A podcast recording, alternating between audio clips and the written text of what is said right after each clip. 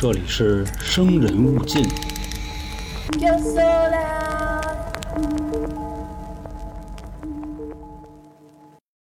听众朋友们，大家好，欢迎收听由春点 FM 带来的《生人勿近》，我是老航。两周一更的探案节目啊，又在周四的凌晨和您如约相遇。今天呢，要给您带来的案子啊，是一桩非常恐怖、血腥、残忍的案件，以至于我在搜集资料的时候啊，一度想放弃这个案子。但是呢，也是群里的听众点我啊，毕竟答应人家了，所以呢，还是把这个案子给讲了吧。讲述之前呢，我还是有必要跟各位交代一下啊。虽然这个案子呀，它不是什么奇案，但作案的手法呀，残忍且丧心病狂，绝对啊有给各位留下阴影的风险。所以我在给各位讲述的时候啊，我会加一些不那么严肃的成分进去。如果您觉着我糟践案件本身啊，那我也没有办法啊，因为我毕竟要照顾一下胆小的听众。所以现在还在听的各位啊，请坐稳扶好，开始咱们今天的案件。本案的受害者呢叫樊敏仪，一九七七年啊在香港出生。他在很小的时候啊，父母就离开了他，然后呢把他甩给奶奶抚养。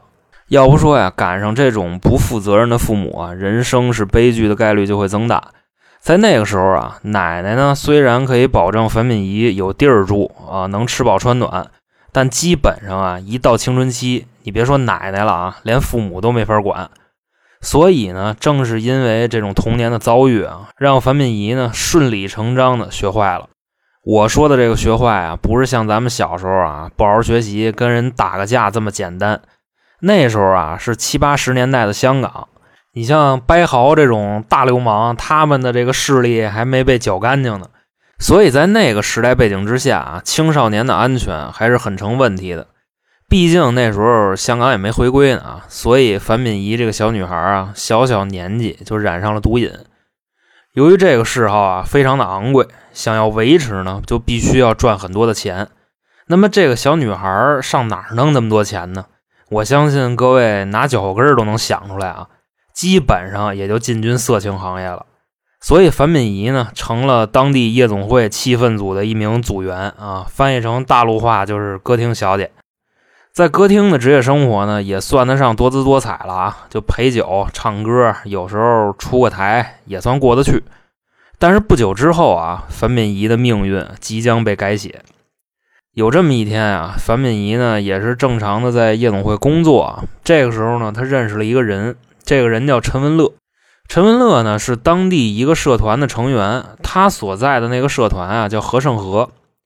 有一部香港电影啊叫《黑社会》，我不知道各位看过没有啊？里边的那个何连胜的原型就是和盛和这个帮派。这个帮派的势力啊非常的大啊，也非常的牛逼。那到底有多牛逼呢？我就这么说啊，在香港电影里演的啊就是红星、东升跟何连胜。大概呢就是这么个关系，包括现在啊这三个帮派在香港也是存在的，他们的原型啊分别是新义安、十四 K，还有就是咱们今天提的这个和盛和。在一九九七年的时候啊，樊敏仪的奶奶呢得了重病，这个时候啊她迫切的想要为奶奶治病，但由于她的这个特殊嗜好啊没有钱，有俩钱啊还嗑药呢。因为这个时候啊，樊敏仪跟这个古惑仔叫陈文乐啊，关系已经很熟了。有事儿没事儿呢，就一块儿待会儿，喝点儿啊，玩会儿什么的。也是有这个契机啊，樊敏仪呢有这么一天就顺了陈文乐几千块钱，然后呢还有一些值钱的东西，比方说就手表什么的啊，就都给当了，准备呢攒钱为奶奶看病。但谁又能想到这个举动啊，成为了樊敏仪命运的转折点。当陈文乐呀发现自己的钱和表丢了啊，并且呢知道是这个樊敏仪偷的，这时候呢他并没有跟樊敏仪说这个事儿。我觉着啊，搁咱们正常人一般呢都会先谈，谈不拢就大不了动手呗，或者呀用法律的武器啊来保护自己。但陈文乐没有，要不说这古惑仔啊跟咱们考虑问题的角度啊他就是不一样。这时候呢，陈文乐呀给他自己俩哥们儿啊打了个电话。一个叫梁胜祖，一个叫梁伟伦，他们仨人呢见着樊敏仪之后啊，直接就把他给打了。啊！我这么大一哥是吧？我手底下这么多兄弟啊，我让你给我偷了，我要不要脸呀？樊敏仪说：“说乐哥，我这也是一念之差啊，办了错事儿。您呢，大人大量，您放了我吧。说偷您的东西，我肯定尽快还您，行吗？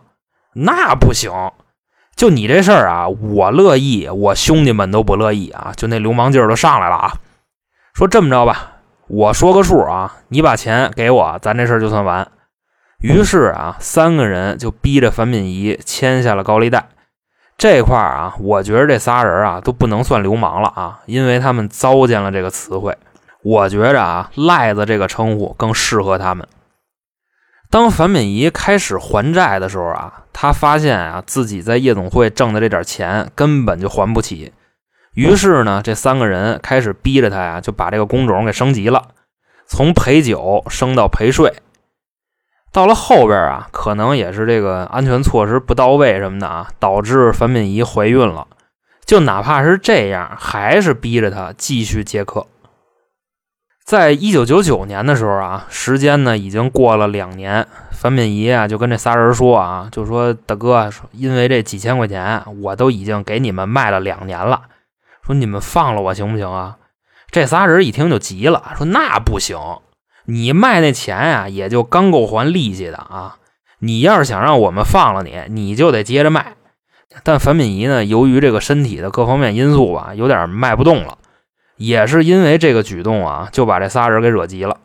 陈文乐呀，让梁胜祖跟梁伟伦把樊敏仪呢抓到尖沙咀的一个老楼里给关起来了。说来也巧啊，这栋楼的物业啊，隶属于掰豪的物业公司。那时候全香港扫毒扫的已经很厉害了。掰豪这种级别的毒枭啊，那肯定是跑不了，所以这个区域的物业啊是空置的，安保措施啊就基本上不用聊了。在屋里啊，梁伟伦呢就跟樊敏仪说：“说你不是不还钱吗？是吧？啊，行，那你就甭还了。”一边说呀，一边拿脚就开始踹。旁边那俩呢，就瞧这意思，也过来补了几脚。在随后的一段时间里啊，樊敏仪呢一直被囚禁在这个屋子里。这仨人啊，对他的虐待啊，也不局限于拳打脚踢。反正在这个房间里啊，你能想到的一切刑罚手段，他们基本全用上了。比如啊，烧一锅热油，然后啊，往这个被害人的嘴里倒，倒进去的时候啊，就听这个嘴边上就噼里啪啦的响。还有呢，就是用火把这个塑料的吸管啊点着了，然后呢，往他身上滴，一边滴呀，还一边逼着他笑。那个时候啊，樊敏仪身上呢有好多被他们打伤的口子，但是呢，过了一段时间啊，就定嘎巴了。然后啊，他们把那个嘎巴给抠起来，往上抹辣椒油，还用电线啊把他的手捆上，然后呢，拿这铁棍子打他的手。三个凶手里边啊，这个梁伟伦十九岁，他女朋友呢是个太妹啊，十三岁，叫阿芳，然后过来找他，后来啊跟这儿住了几天。这仨人呢，就让这个小女孩啊往一个纸盒里拉屎，然后逼着樊敏仪吃屎喝尿，不是跟那个老八秘制小汉堡似的，就吃一口你给吐了啊。他们是逼着受害人把这个屎吃完。反正啊，就这么折腾他吧。大概过了有几个星期，这个被害人呢就晕过去了。他们啊还用打火机烧他的脚。也就是在这种折磨之下吧，又过了几天。被囚禁的樊敏仪啊死了，那时候大概是一九九九年的四月中。樊敏仪呢，当时的死相啊，大概是脸是胖起来的，就是肿的特别夸张那样啊，然后嘴里流着血，全身啊都是被烫的大泡，伤口啊也往外化着脓。陈文乐他们仨呀，发现樊敏仪已经死了的时候啊，他们做出了又一个丧心病狂的举动啊，就是将死者分尸。他们将尸体啊搬到浴缸里，然后呢把尸体进行切分放血，并且啊用一些包装袋来装死者的内脏。后来啊在浴缸里反复的用开水浇灌这些尸块，烫到大概三四分熟的时候啊装到塑料袋里，然后分头啊拿到楼下就给撇了。之后啊又在房间里他们开始煮樊敏仪的脑袋。等脑袋被煮熟了以后啊，陈文乐呢从锅里给拿出来。先是把头发揪下来，然后啊，冲着这脑袋说：“乖啊，别动啊，我帮你打扮一下。”这时候啊，陈文乐把房间里的一个 Hello Kitty 洋娃娃扯开，把里边的棉花呢掏出来一部分，又把煮熟的脑袋塞到洋娃娃里边，最后啊，把这个洋娃娃给缝上了。他们把装有死者头颅的 Hello Kitty 洋娃娃随便呀扔到一个旮旯，几个人呢分别就都走了。在藏尸的数日之后啊，附近的居民呢就开始发现这楼里有那种阵阵的恶臭，也报警了。但警察来了的时候啊，也是和稀泥，就说没什么事儿啊，就是那个垃圾的味儿啊，也懒得管。说完啊就走了。当一个月以后啊，这个案子的转折来了。咱们刚才说那个小女孩啊，就梁伟伦的女朋友阿芳，这个十三岁的女孩，由于目睹了三个人将樊敏仪虐待致死的过程，心里啊也有阴影了。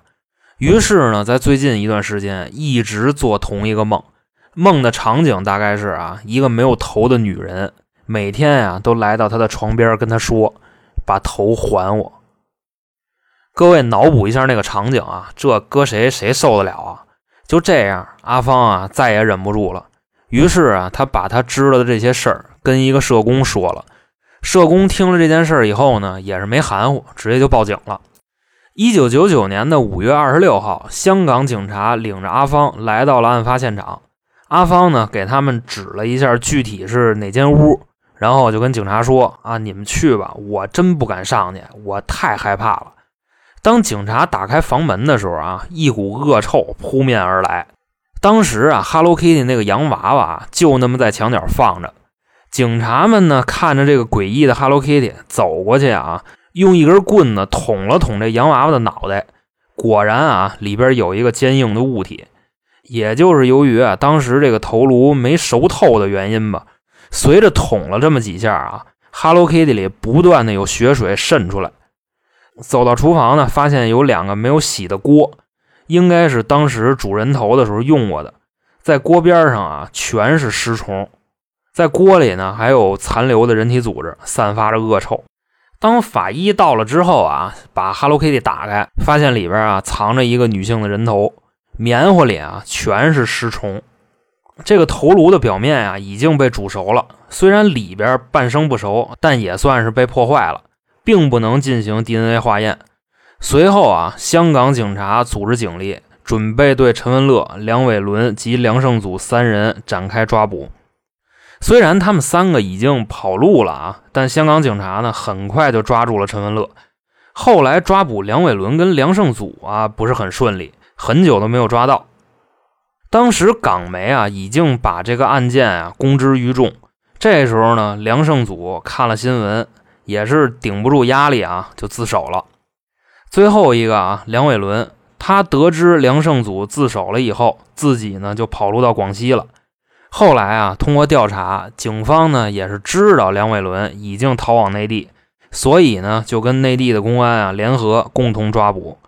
一直到两千年的二月十四号啊，情人节这天，广西的警方呢在执行其他任务的时候，碰上梁伟伦了。当时啊是要查他的身份证，但你身为一个通缉犯，你能掏身份证吗？直接呀就当盲流给逮了。后来发现啊，此人被香港警方通缉啊，就这么着，梁伟伦呢被移交到香港受审。两千年的九月啊，该案在香港法院审理，当时啊也成了香港的头条新闻，只是那时候没有热搜啊，要不肯定也高居首位。三名罪犯被指控谋杀、非法拘禁、分尸等罪名。三名被告人呢承认非法拘禁和分尸罪，但没人承认谋杀。而这三个人在法庭上自辩的时候啊，也是相互甩锅。就好比这两位姓梁的啊，都说是受这个陈文乐的指使。当邻居证人在作证的时候，说曾经听到过啊，隔壁传来打人的声还有女子哭喊的声这时候啊，陈文乐就在被告席上笑出来了。你说这是什么心态啊？我觉着啊，就“恶魔”这个词儿形容他再贴切不过了。两千年的十二月六号啊，本案宣判，三名被告人谋杀罪名不成立，被判误杀，而且在香港啊是没有死刑的。最后啊，判他们三个人无期徒刑，最少服刑二十年才可以申请减刑。当时的法官说呀，虽然这三个人没有直接杀死被害者，但他们的内心啊畸形，心理变态。这样的人啊，放到社会上是有威胁的。在宣判之后啊，这三个人都提出了上诉，但陈文乐跟梁伟伦的上诉啊被驳回，只有梁胜祖可以上诉，因为法院啊念梁胜祖是自首，而且在虐待被害人的时候啊也是比另外两个下手轻，且这段时间呢在狱中表现良好。最后啊，法院改判梁胜祖有期徒刑十八年。在二零一四年的时候啊，梁胜祖被刑满释放，等于说呀，关了十四年。这个案子呢，到这儿就说完了。从始至终啊，我并不觉着它是一个奇案。说白了啊，就是三个神经病逼良为娼敛财，最后啊挣不着钱了，把受害人蹂躏致死的这么一个事儿。但为什么这样的一个案子被传了这么多年呢？因为在案件发生之后啊，频繁的发生一些怪事儿，我就在这儿啊给各位分享一下，不一定要当真啊，听一乐就得了。在法院开庭的时候啊，本案的重要证物 Hello Kitty 洋娃娃被搬到法庭上，一时间啊，法庭上布满了尸臭，而且在这个时候呢，诡异的一幕发生了，随着 Hello Kitty 被摆到法庭上啊，法庭上的灯开始爆闪，大概持续了几十秒。不闪了，也是把法庭里所有的人啊就都给吓坏了。第二个呢，是在案发的那栋楼里，不只有一个人看见三层经常有一个类似女鬼的身影，见过真身的啊，有大人也有小孩。第三个啊，四楼的邻居在案发的很久之后啊，经常能听见楼下有女人的哭喊声，而且这个邻居的室友却听不见，只有他自己能听见。第四个。案发的那栋楼啊，在二零一六年被改建，现在是香港的瑞声嘉威酒店。也曾有人说呀，在这个酒店里见过女鬼，而且有人呢还被这个女鬼上了身。这些传说呀，我就不展开说了啊，因为这个版本确实太多了，我呢也说不过来，而且呢真伪难辨，我胡说呀，您胡听。那好了，今天的案子呢就这么说完了，点评的事儿呢还是交给各位啊。在节目的最后呢，还是加一句：如果您喜欢听我们胡说，欢迎加春点二零一九这个微，有什么想听的啊，都可以告诉我们。我们呢，捡能说的说。那行，今天就这么着。我是老航，我们下期再见。